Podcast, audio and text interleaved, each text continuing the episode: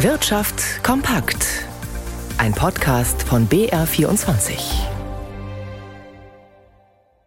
Mit Stefan Lina. Die Stundenlöhne in der Pflege sind in tarifgebundenen Einrichtungen weiter gestiegen. Der Spitzenverband der Kassen sieht in dieser Entwicklung eine gute Nachricht, die allerdings auch ihren Preis habe. Nikolaus Nützel.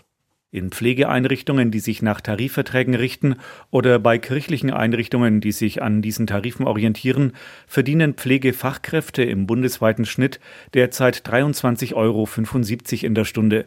Das sind 1,6 Prozent mehr als im Vorjahr. Bei Pflegehilfskräften ohne Ausbildung sind die Durchschnittslöhne um 3 Prozent gestiegen auf 17,53 Euro. In Bayern liegt die Bezahlung in der Pflege etwas über dem Bundesschnitt. Nach einer Gesetzesänderung müssen Heimbetreiber, die weniger als die regional üblichen Durchschnittslöhne zahlen, innerhalb von zwei Monaten die Vergütung anheben, wenn sie weiter Verträge mit den Pflegekassen schließen wollen. Die neue Gesetzgebung sorge dafür, dass sich die Pflegekräfte insgesamt auf eine faire Bezahlung verlassen können, heißt es deshalb vom Vorstand des Kassenspitzenverbandes. Der Verband weist gleichzeitig darauf hin, dass die bessere Bezahlung des Personals oft durch höhere Eigenanteile der Heimbewohner finanziert werden muss. Nach Berechnungen der AOK sind die Eigenanteile für Pflegeheimbewohner im Vergleich zum Vorjahr um 14 Prozent gestiegen, auf zuletzt fast 2800 Euro im Monat. Dazu tragen neben höheren Lohnkosten auch gestiegene Ausgaben der Heime etwa für Investitionen oder Verpflegung bei. Die Bundesregierung bereitet eine Verlängerung der Preisbremsen für Strom, Gas und Fernwärme vor. Das Kabinett beschloss heute in Berlin eine entsprechende Verordnung, die jedoch erst dann greift, wenn die EU-Kommission dieser staatlichen Hilfsmaßnahme zustimmt. Martin Polanski.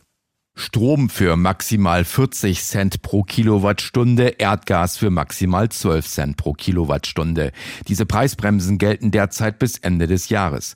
Die Bundesregierung hatte sie eingeführt, um den massiven Anstieg der Energiepreise wegen des russischen Krieges in der Ukraine abzufedern.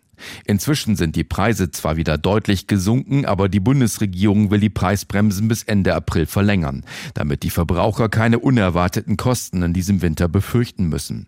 Auf den Staat könnten dagegen Mehrausgaben im Milliardenbereich zukommen.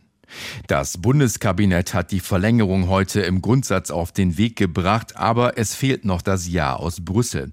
Die EU-Kommission muss entscheiden, ob die als Krisenmaßnahmen eingeführten Preisbremsen auch im nächsten Jahr noch zulässig sind. Ob und wann Brüssel zustimmt, ist derzeit offen. Auch bei den Netzentgelten will die Bundesregierung Kostensteigerungen abfedern. Das Kabinett hat heute dafür einer Gesetzesänderung zugestimmt, mit der 5,5 Milliarden Euro bereitgestellt werden, um die voraussichtlichen Mehrkosten des Stromnetzes im kommenden Jahr weitgehend auszugleichen.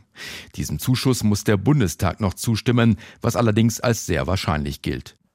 Der Pharma- und Agrarchemiekonzern Bayer hat alte, neue Probleme. Es geht wieder einmal um den Vorwurf, der Unkrautvernichter Glyphosat könne Krebs erzeugen. Die Aktie verliert. Jan Plate in unserem Börsenstudio. Wie sehen denn die Details aus? Also nachdem Bayer ja neun Verfahren in Folge gewonnen hatte, da wurde jetzt innerhalb kurzer Zeit zum dritten Mal hintereinander ein Prozess wegen der angeblich krebserregenden Wirkung des Unkrautvernichters Glyphosat verloren. Ein kalifornisches Geschworenengericht hat Bayer in einem der drei Fälle zu einer Schadenersatzzahlung von insgesamt 332 Millionen Dollar an einen Mann verurteilt.